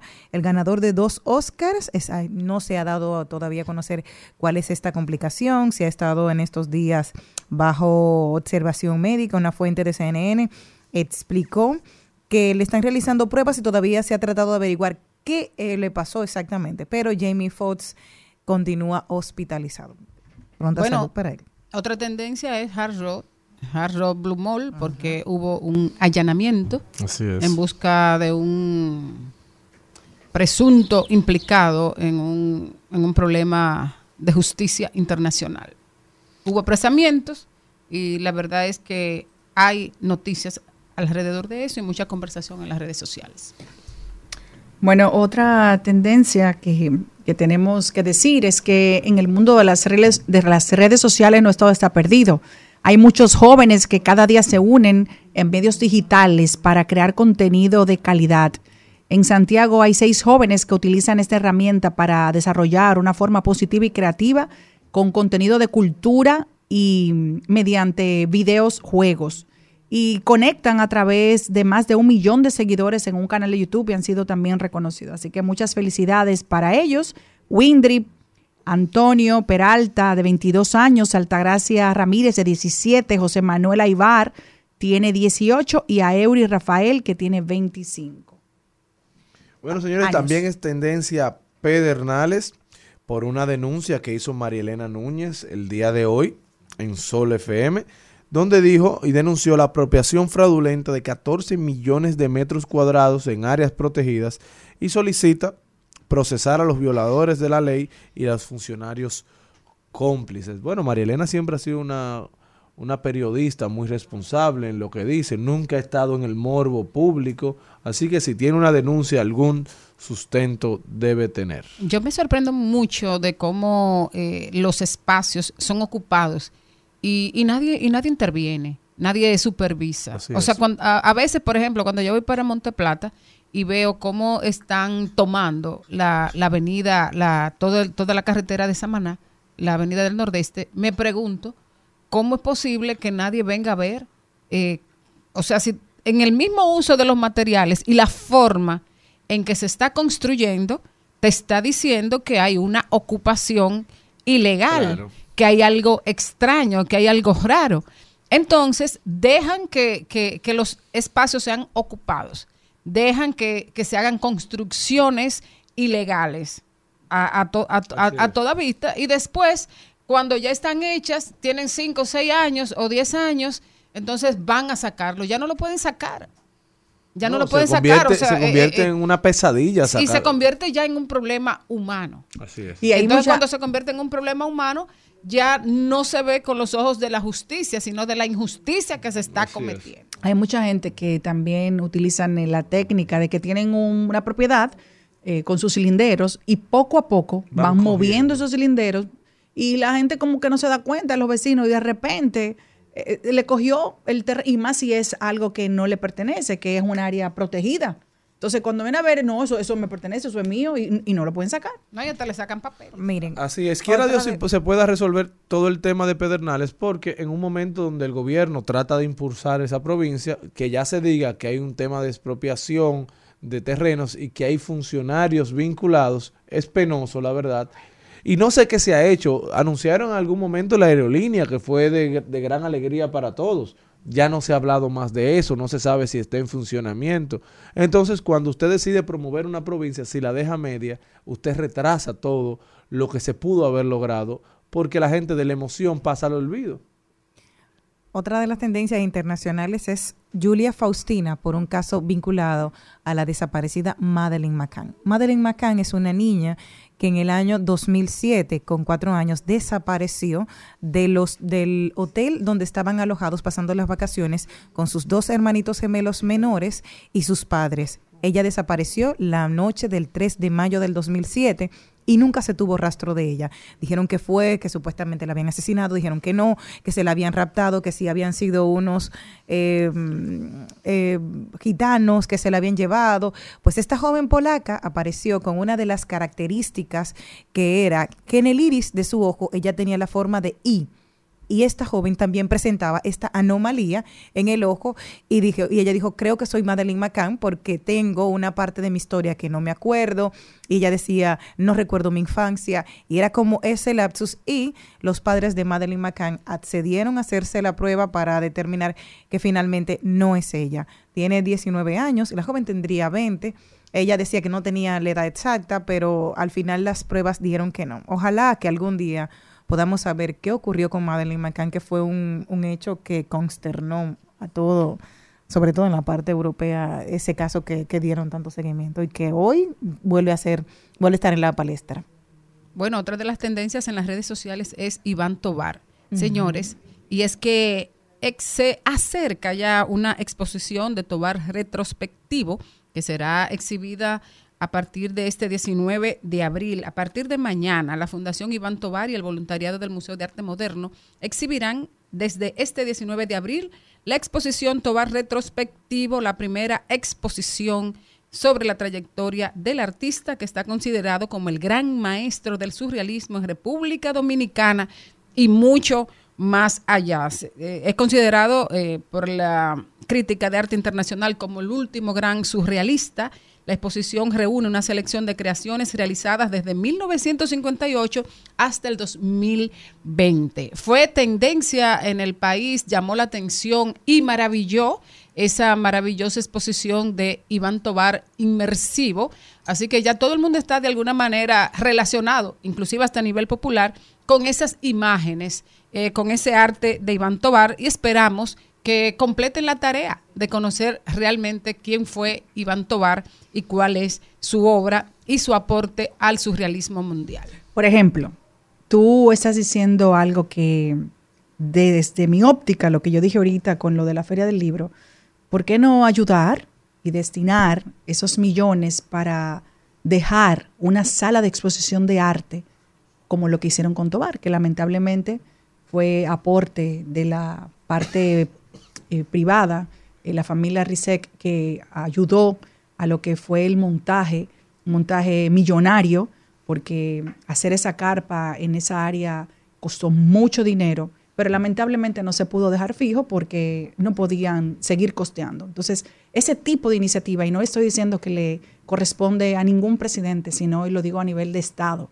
deberían de apoyarla, ya sea con la iniciativa que quieran, y destinar para que no solamente Tobar podamos tener la oportunidad de ver su colección, tal vez el que está eh, comenzando y no sea una inmersiva, pero sí que uno pueda ver sus obras en un lugar ya fijo, o algunos artistas que tal vez no tienen la suerte que tuvo Tobar de que le contáramos a la República Dominicana eh, lo impresionante que fue su arte. Uno de mis artistas plásticos favoritos y, de verdad que lo disfruté, pero también me, me encantaría ver, por ejemplo, a Elsa Núñez, que la pudiéramos ver en una inmersiva, pero eso cuesta mucho dinero y si usted no tiene el apoyo de una persona que tiene esa colección o que ame ese artista, no lo vamos a poder ver. Entonces, ese tipo de cosas que yo digo, tal vez pienso de una manera muy administrativa, de que me duele cuando uno hace como un evento y al otro día ya hay que dejar todo ese dinero perdido. Bueno, señores, estas fueron las principales tendencias del día de hoy. Esto pica y se extiende. Baby,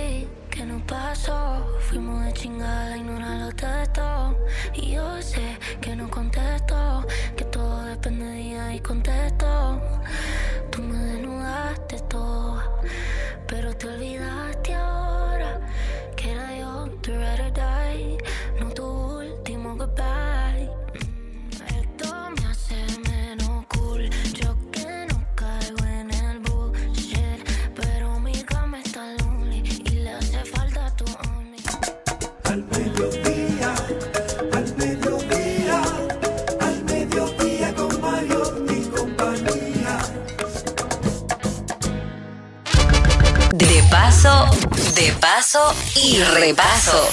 En Al Mediodía. Con Mariotti, con Mariotti y compañía. Te presentamos De paso y repaso.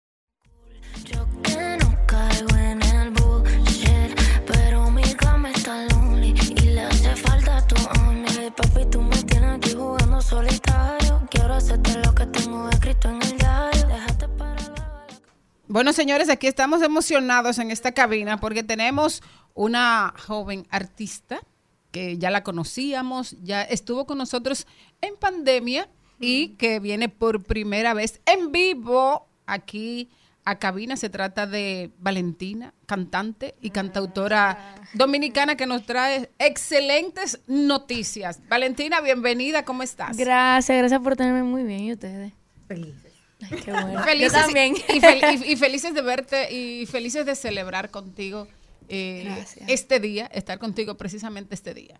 Hay que decir lo que hoy es un día importante, pero yo quiero que lo digas tú. Y, y- y dilo así, mirándole a la cámara. que vaya. Así, dilo, dilo así, mirándole a la cámara. Bueno, hoy es un día súper especial. Estamos súper contentos, ¿verdad? Porque estrenamos nueva canción, una canción. ¿Cómo? ¡Claro!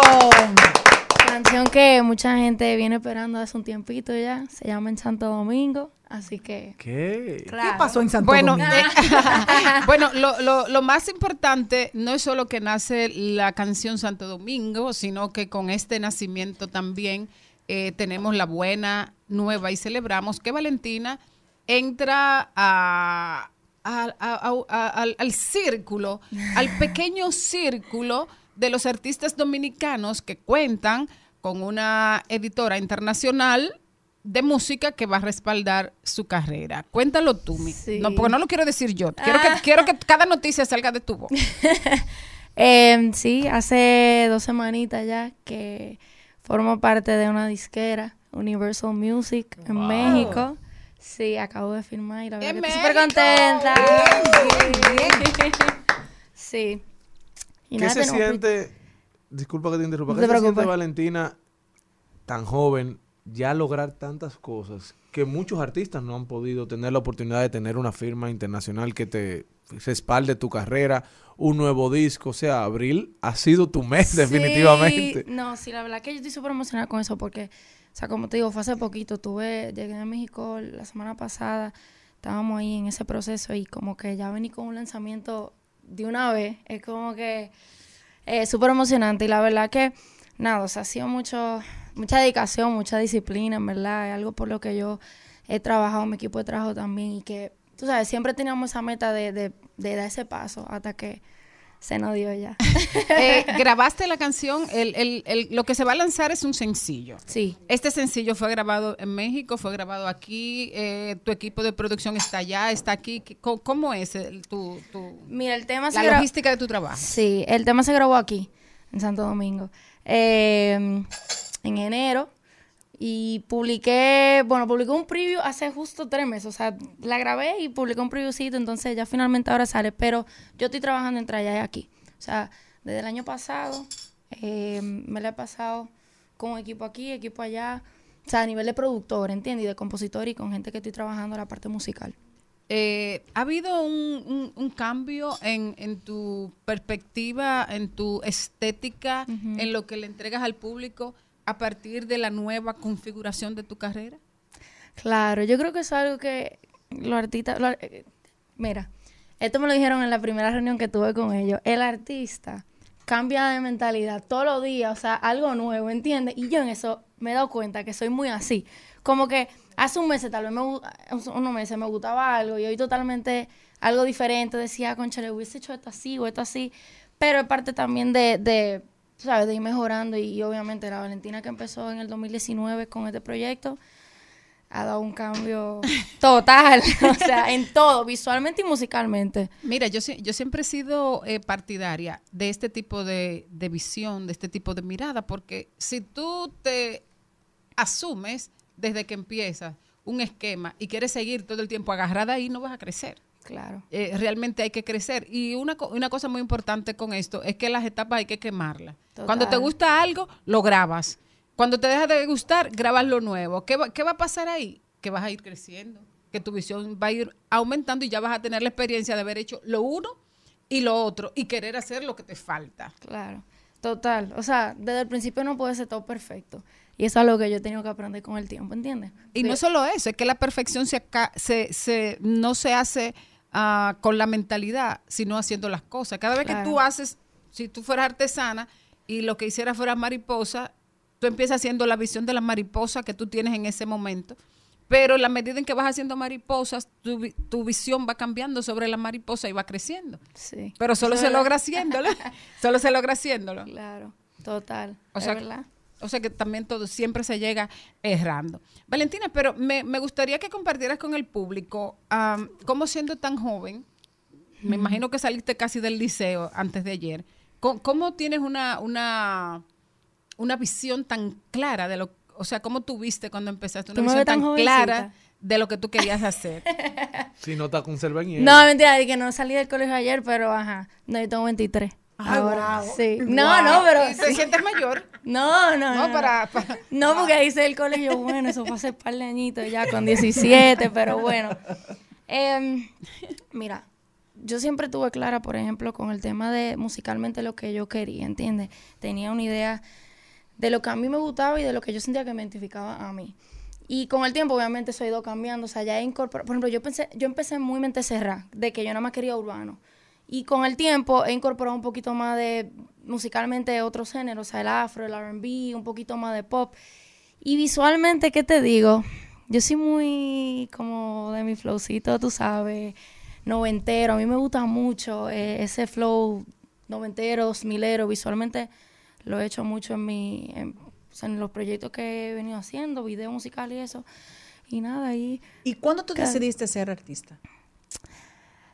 Mira, yo me atreví a empezar a trabajar en esto cuando terminé el colegio, con 17. ¿Cómo tú le dijiste a tu papá que lo que tú querías ser artista con 17 años? No, mira, de verdad te voy a decir la verdad. Yo empecé a publicar videos en redes sociales y cantando. cantando. Y por primera vez me llamaron de un restaurante aquí, local, y entonces me dijeron que me querían contratar para hacer música en vivo. Yo no tenía nada preparado, o sea, yo no tenía ni siquiera idea de, de si cobrar, no cobrar, músico, no músico, tal. Y fue así que empezó todo, en verdad. ¿Y el permiso de los padres? ¿Cómo empezó? No, al, al principio, no, al principio te voy a decir algo, mi papá siempre sí. ¿Es Es que él artista es muy papá? apoyador. No, no, no, para nada, nadie en mi familia. Eh, mami se lo tomó medio, o sea, mi mamá medio como, sí, no, pero vamos a ver. Pero ellos sabían, ellos al fin y al cabo estaban claros que eso venía porque algo que, o sea, yo desde muy chiquita siempre estuve involucrada en todo lo que fuera arte y música, o sea, yo tomaba clases de teatro, hice teatro muchos años, teatro musical, baile, canto, entonces... En el colegio, en Sí. las obras. Sí, sí, Súper, sí, sí. Muy bien. Eh, la canción que vamos a estrenar esta noche, ¿cómo va a ser ese estreno? ¿Dónde la gente va a poder eh, disfrutar? Sí, va en todas las plataformas digitales de Valentina Música. Valentina Musical. Valentina Música. Valentina Sí. Música. Bueno, así que estoy en, en red, en, en Instagram y eso. Ven acá, pero Valentina. ¿y ¿Tú nos vas a dar un preview de la cancioncita? sí. Yo te puedo cantar un chin, claro. Sí, vale, Sí, señores. De- de- Sí, Dale. sí, Sí, le sí, damos. sí, sí, claro, claro. Bueno, dice así. En Santo Domingo fue la primera vez que tú y un beso nos dimos. Dos copitas de vino y te fuiste conmigo. No éramos compatibles, me lo dijo el destino. Cani García, prepárate que hasta Celine Méndez se Mira, erizó. si eso soy yo, que la primera vez que te escucho cantar, tu mamá sabía lo que venía. Gracias. Quiero saber Ay, algo. Dios ¿Cómo fue el proceso entonces de que te, te, te firmaran en México? Exacto. ¿Cómo tú fuiste a josear como buena dominicana? Sí. O ellos dijeron, señores, miren, yo soy, crean en mí, tú hiciste una campaña, pero tú, ¿cómo fue eso? Porque Grabó un video y le escucharon. ¿Tú no viste eso? Sí, no, pero es muy No, mira, fácil. de verdad. Sí, Sí, mucho joseo, de Ujú. real. O sea, yo desde que empecé con este proyecto, algo que no me he enfocado mucho, o sea, yo siempre tuve clara la visión de que yo quería, obviamente, llegarle a otro tipo de público fuera de República Dominicana. Obviamente aquí, porque es mi país, pero también poder hacer que el proyecto crezca. Y la verdad que el año pasado yo me pasé mucho tiempo en México. Trabajando. O sea, O sea, mucha tocando, promo, cantando. mucho can- o sea, cantando en vivo y haciendo todo lo que se podía hacer. Pero ¿cómo fue eso? ¿Tú tenías una amiga allá y te fuiste a a No, no, con mi equipo de trabajo, con mi equipo de trabajo. Si nos no le fuimos dijiste, para allá, nos tiramos así, vamos, como vamos es a el mercado que queremos. Exacto. Exacto. Muy bien. Y Pero guapa. nada, o sea, me contactaron una vez por, por DM, o sea, por, in- por Instagram. Una persona que trabaja en la diquera y nada. Y tú dijiste ahí- mentira. No, yo no me lo creí. No, Todavía yo no me lo todavía Cuéntame detalles que a mí yo soy de la No, o sea, me escribieron como, nada, o sea, se pusieron en contacto que si yo estaba como firmado, si estaba trabajando independiente y tal, y yo en verdad, todo este tiempo hasta ahora he trabajado independiente. Y nada, empezó ahí las propuestas, nos reunimos y tal, y se dio finalmente. Señores, presten atención a los DM, que muchas veces uno ve esos DM y yo que no le hago caso. hay, hay, hay una cosa que yo siempre digo y es que aquella máxima popular que la gente dice, ayúdate, que yo te ayudaré. Cuando alguien se me acerca y me dice, mira que mi hija estudió periodismo y que no está haciendo nada, digo yo, bueno, eh, en esta época de tantos medios de comunicación y de tantas redes sociales, lo primero que la gente quiere ver es la intención.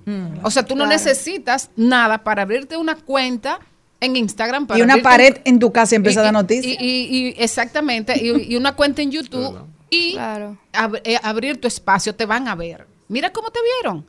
O sea, Sí. vas a México con un sueño, le pones todo el alma y aparece lo que tú querías sin necesidad Sí, de que tú tocaras la puerta.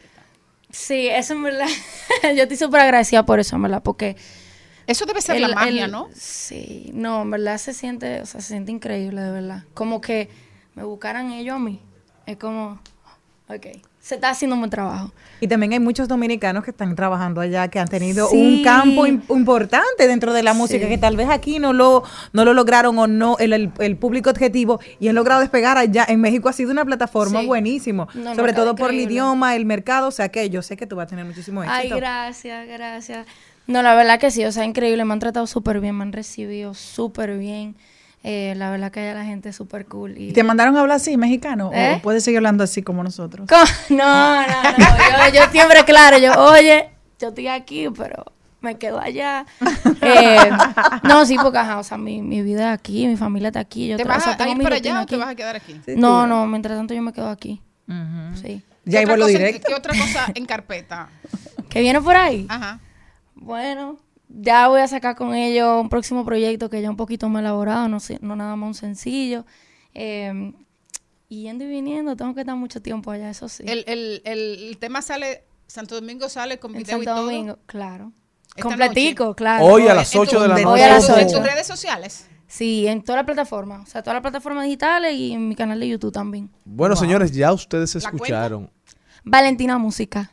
Hoy a las 8 de la noche, toque de queda lindo. en las Gracias. plataformas digitales. Valentina, te prometemos que mañana esa será la música de este programa. Ya me lo prometieron, aquí hay testigos, cámara, bueno. Porque esto es un programa que apoya el talento de verdad y la música de calidad. Y definitivamente con ese preview que nos diste, va a, dejar- va a dar mucho de qué hablar esa canción. Maribel, ¿algo más? ¿no? Gracias, Valentina. Gracias a ustedes por tenerme. Y mucha suerte. No pierdas, no pierdas ni las ganas de lograr más, ni la disciplina para seguir trabajando para lograrlo. Gracias, muchísimas gracias. Este programa es tuyo.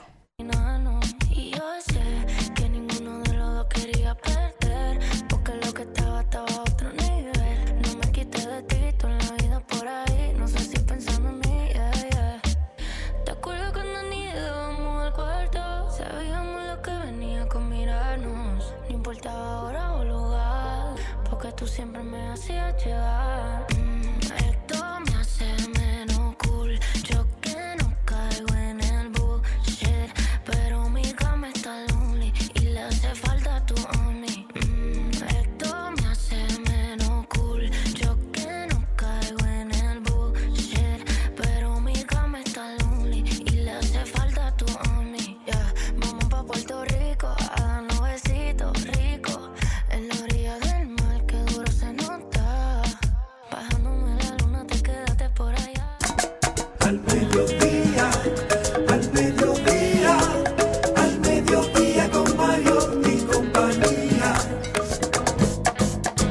En Al Mediodía es bueno recibir buenas noticias. Es bueno recibir buenas noticias con Mariotti y compañía. Queremos aprovechar la oportunidad para dar esta buena noticia y felicitar a la doctora Tania Medina, cirujano plástico, quien lanzó una fundación para ayudar a los niños que tienen autismo en nuestro país. La fundación se llama Sin Etiquetas.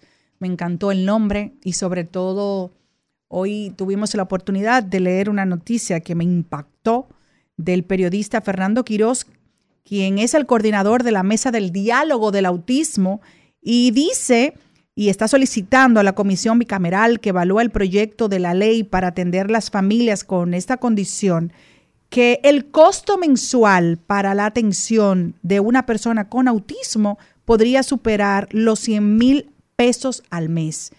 Y quienes sufren más con, esta, con este pago, con esta consecuencia, eh, son las madres solteras y en muchos casos eh, madres que sus padres eh, abandonan a, a esa, a la familia. Entonces es muy difícil. Así que todas las personas que puedan colaborar o que podamos colaborar para poder ayudar a cualquier familia que tiene un, un niño, una niña con síndrome, con, con autismo, eh, de verdad que es bienvenido. Y, y felicidades para ella.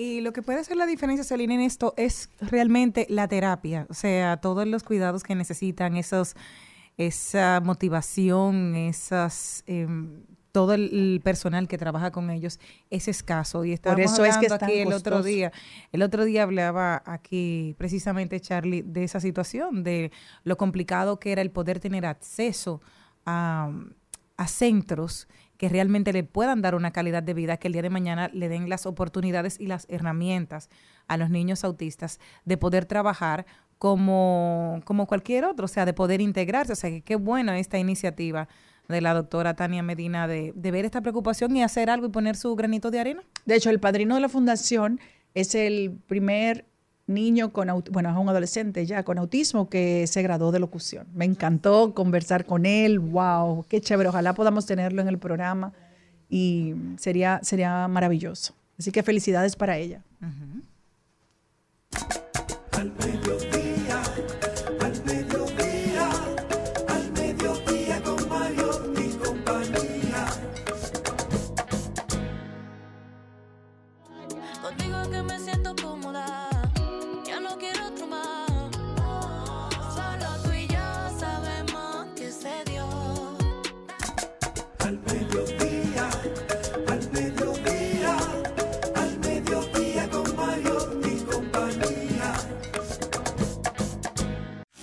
Al Mediodía, con Mariotti y compañía. Clave A. Clave A. Y ahora, vamos con Clave A. Señores, ya hemos venido hablando hace semanas, quizás meses, del problema de, de, la, de los incendios en nuestros bosques, en nuestros terrenos, en nuestras montañas. Y parece que nadie le ha puesto atención, pero gracias a Dios ya viene caminando y la tecnología nos ayudará a evitar y predecir eh, los incendios. Y ahora se ha anunciado que la inteligencia eh, artificial podrá predecir incendios y plagas y medir la madera de los bosques. Wow, qué buena noticia. Para que vean que todo lo de la inteligencia artificial no se trata de algo malo, la inteligencia artificial ahora se pone al servicio de los bosques para hacer predicciones sobre la aparición de conatos de incendios o de plagas y enfermedades forestales.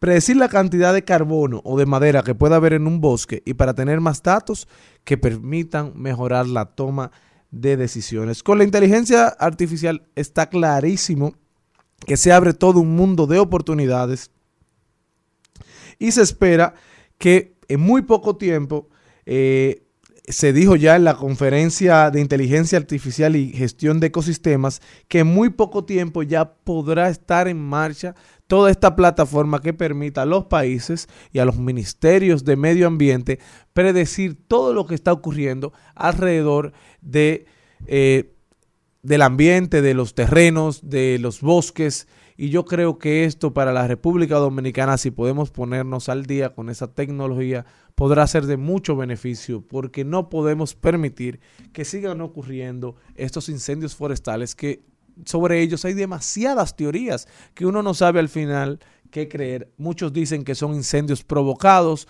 otros dicen, dicen que se trata por el tema de la sequía, que no tenemos agua. Entonces ya la sociedad necesita y merece saber cuál es la realidad de lo que está ocurriendo con el incendio o los incendios forestales. Señores, la repercusión que eso tiene en nuestro ecosistema no la estamos midiendo. En el tema del agua, estamos enfrentando la mayor sequía de mu en mucho tiempo de agua y lo que viene es peor.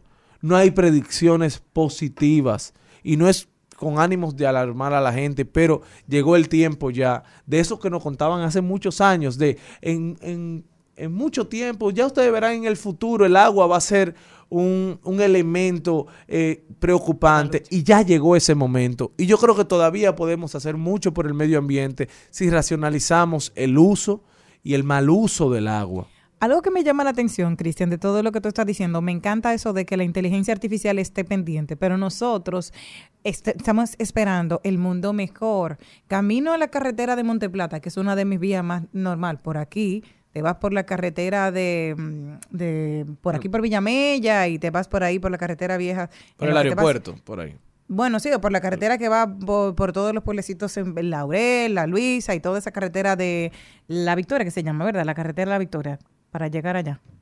Por aquí. No, porque se llega por La Victoria, que se llega por Chirino, se llega por Villamella, que se pasa, eh, se pasa a Guanuma. Exacto, en ese, en recorrido también, pero en este Por recorrido. Exacto, pero en este recorrido hay mucho plástico a la orilla de la carretera. Hay muchas personas que van tirando, entonces queremos un mundo mejor y lo que tenemos en este entorno no lo arreglamos. Entonces hay un problema. La inteligencia artificial, por mucho que me diga, aquí hay madera, pero no te dicen que dejaron una botella de vidrio. Ese vidrio hace reflejo con el sol y en un momento de sequía puede ocasionarte un coso, un, incendio. Entonces, él, no, no es tan pendiente de que dejaron un pedazo de vidrio. Ah, mira, yo quería beberme una cerveza en medio del bosque, se le olvidó, la dejó, se rompió. Porque puede pasar cualquier cosa y eso ocasiona un incendio. No hay solamente una manera. Y es el problema. O sea, nosotros como entes contaminantes está en que la inteligencia artificial nos ayude a nosotros primero a concientizar de que usted va a la playa y la gente deja todo, no recogen. Así es, yo creo que es una responsabilidad de todos nosotros. No, es, no se le puede dejar todo al Estado dominicano, sino que la responsabilidad es compartida. Porque al final, hacer un mundo, una república dominicana mejor y un mundo mejor es responsabilidad de todos, pero al final también es para el beneficio de todos. Y el presente simplemente nos queda de esperanza los niños. Porque ya un adulto que tire la basura a la calle, como dice Jenny, es muy difícil que cambie. Ahora, si el niño de ese adulto que lamentablemente no es educado le dice, mamá, papá, la basura no se tira, que el profesor dijo, tenemos esperanza. Porque Yo los niños corrigen bastante bien. Construyamos un mundo mejor, señores, con- pero hagámoslo desde pasitos muy pequeños con tu vecino, con tu compañero de trabajo, con tu compañero de estudio en tu casa, con las personas que te ayudan en el hogar. Y yo creo que si todos damos y decidimos un día todos ser mejores personas, yo creo que sería un día lindísimo para la humanidad. Basta ir a Disney, señores, para tú ver que el amor no está perdido. Tantos padres viviendo la experiencia con sus hijos. Yo digo, aquí la maldad no puede existir. Porque de verdad todavía queda mucha gente buena. Y yo siempre elijo esa vía. Pero hay que muy lejos y caro. Que sale Bueno, pero vaya al Parque Eugenio María de Hostos. Señores, esta fue la entrega de hoy de Al Mediodía con Mariotti y compañía. Felices y complacidos de esta entrega, de verdad. ¡Qué programazo!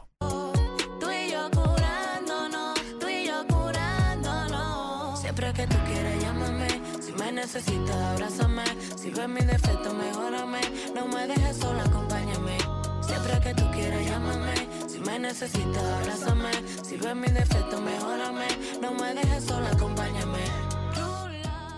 Hasta aquí, Mariotti y compañía. Hasta aquí, Mariotti y compañía.